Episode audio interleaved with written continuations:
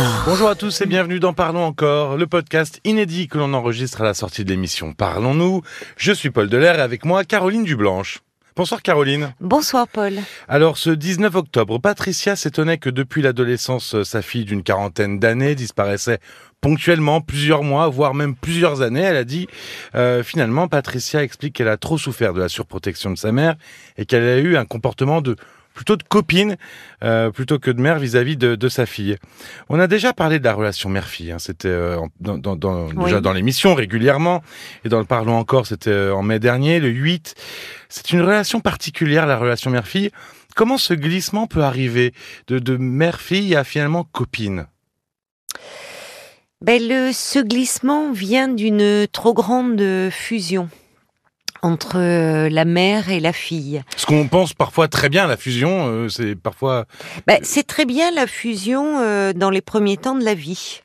Euh, dans la relation euh, archaïque entre la mère et son bébé qui est dans une grande euh, dépendance et cette fusion est vitale pour le bébé. Mais à un moment, il est important de se rendre compte que son enfant ce n'est pas soi. Et pour une mère, et ça peut être compliqué parce qu'elle se projette d'autant plus dans sa petite fille et elle peut le revivre, elle peut revivre inconsciemment son vécu d'enfant, son vécu de petite fille et d'adolescente. Et pour des mères qui ont euh, euh, une fragilité sur ce plan-là, soit parce que leur mère euh, a été trop distante, trop autoritaire, voire parfois rejetante, elles, euh, elles ont à cœur, elles ont un désir euh, euh, de d'être très proches de leur fille, euh, de justement de ne pas répéter cette histoire. Et, et parfois on ne répète pas, on répète à, à- l'excès inverse, c'est-à-dire que au fond elles ne font plus tellement la part des choses entre leur histoire de fille et l'histoire de leur fille qui est différente. Alors la fille à ce moment-là peut devenir toujours inconsciemment, mais un peu une béquille, presque une mère pour sa mère. Elle est chargée inconsciemment de réparer l'histoire de sa mère qui a peut-être souffri, souffert de blessures d'abandon. Alors tant que l'enfant est petit, tant que la, la petite fille, évidemment, sa maman, c'est son modèle, elle rêve d'être comme elle, cette proximité, tout va bien. Mais c'est à l'adolescence que les choses euh, se compliquent. Oui, avant, elle s'en rend pas compte finalement. Non, euh, au au contraire, elle est très pro, elle est, elle est heureuse d'avoir cette maman si proche d'elle et qui semble si, si bien la comprendre. Alors les choses se compliquent. Qu'est-ce qui se complique? Comment ça se traduit? Quelles peuvent être les conséquences de cette relation un peu trop copine? Beaucoup de conflits, en fait, parce que euh, à la- à l'adolescence, la fille a besoin, c'est nécessaire, de se distancier de sa mère pour devenir elle-même. Et c'est là où la mère peut ne vivre très mal cette euh, euh, distance mise par sa fille. Oui, il y a une incompréhension totale de la part de la mère C'est puisqu'elles ça, elle- étaient copines. elle peut se sentir euh, rejetée. Donc, elle peut lui. on voit des mères qui revivent par procuration à travers l'adolescence de leur fille une deuxième adolescence.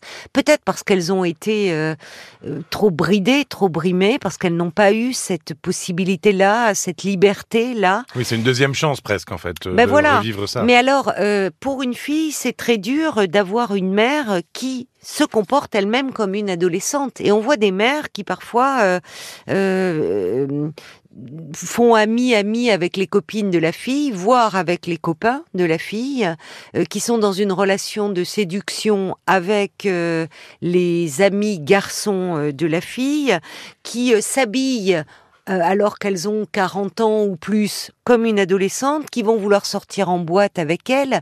Donc là, plus personne n'est à sa place. c'est la confusion quoi. C'est c'est c'est un peu tout mélangé C'est ça. C'est-à-dire que la fusion engendre souvent de la confusion. Mais ce qui est intéressant, c'est que je ne sais pas si tu te souviens, mais il y a encore peu de temps, on voyait une campagne de publicité pour des vêtements de femmes, Oui. où on voyait en photo des mères et des filles Ah oui. avec les vêtements portés par cette marque. Et sur les photos, euh, c'était la, la, la, la ressemblance était telle dans la pose, de- on ne savait plus parfois qui, était, la mère, qui était la fille. Oui. C'est très Vous révélateur. pouvez postuler ça. pour participer à la campagne, c'est vrai. Mais mais d'ailleurs il y a un peu un, alors un peu moins, mais il y a eu un effet de mode où euh, fallait, euh, voilà, mère-fille devait être copine, faire le shopping ensemble. Alors faire le shopping ensemble, attention, ça veut rien dire, mais C'est changer les vêtements. mais mais, euh, mais vraiment il y a eu un peu cette mode-là, un moment où il fallait vraiment qu'on soit euh, copine, quoi. Oui, alors il faut dire que pour les parents, euh, c'est toujours difficile qu'on soit une mère ou un père de trouver un juste milieu entre ben, l'amour et la tendresse qu'ils veulent donner à leurs enfants, et puis en même temps les limites, l'autorité euh, qu'ils doivent aussi exercer parce que parce c'est nécessaire quand on est parent. Donc il y a eu certainement cela en réaction à, à, à un vécu où les parents étaient vécus comme trop censeurs, trop autoritaires. Mais là aussi, tout est dans un juste milieu.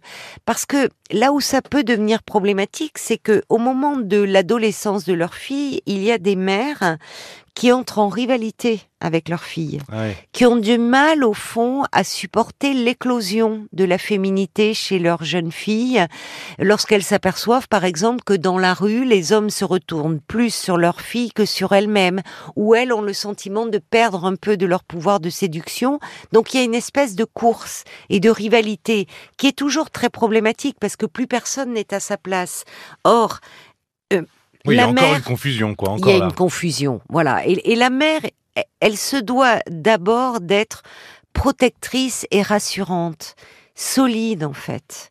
Euh, solide. Alors c'est pas toujours simple parce que chacun fait avec son vécu et, et son histoire, mais euh, là où dans le registre de la confidence, tu parlais de, de la mère copine, autant la fille euh, peut éprouver le besoin légitime de se confier à sa mère sur euh, euh, sa vie intime, évidemment, c'est tout ce qui touche au corps, bien sûr les premières règles, parfois le, le, les, les premières amours, les Oui, chagrins passe d'amour. beaucoup chez les filles pendant Mais oui. l'adolescence. Mais oui, donc les, les, les filles peuvent avoir ce besoin de se rapprocher de leur mère, qui est dans un rôle de transmission, qui, qui doit soutenir, encourager, consoler. Oui, finalement de fille. référente plus. Mais bien sûr, d'un d'un modèle.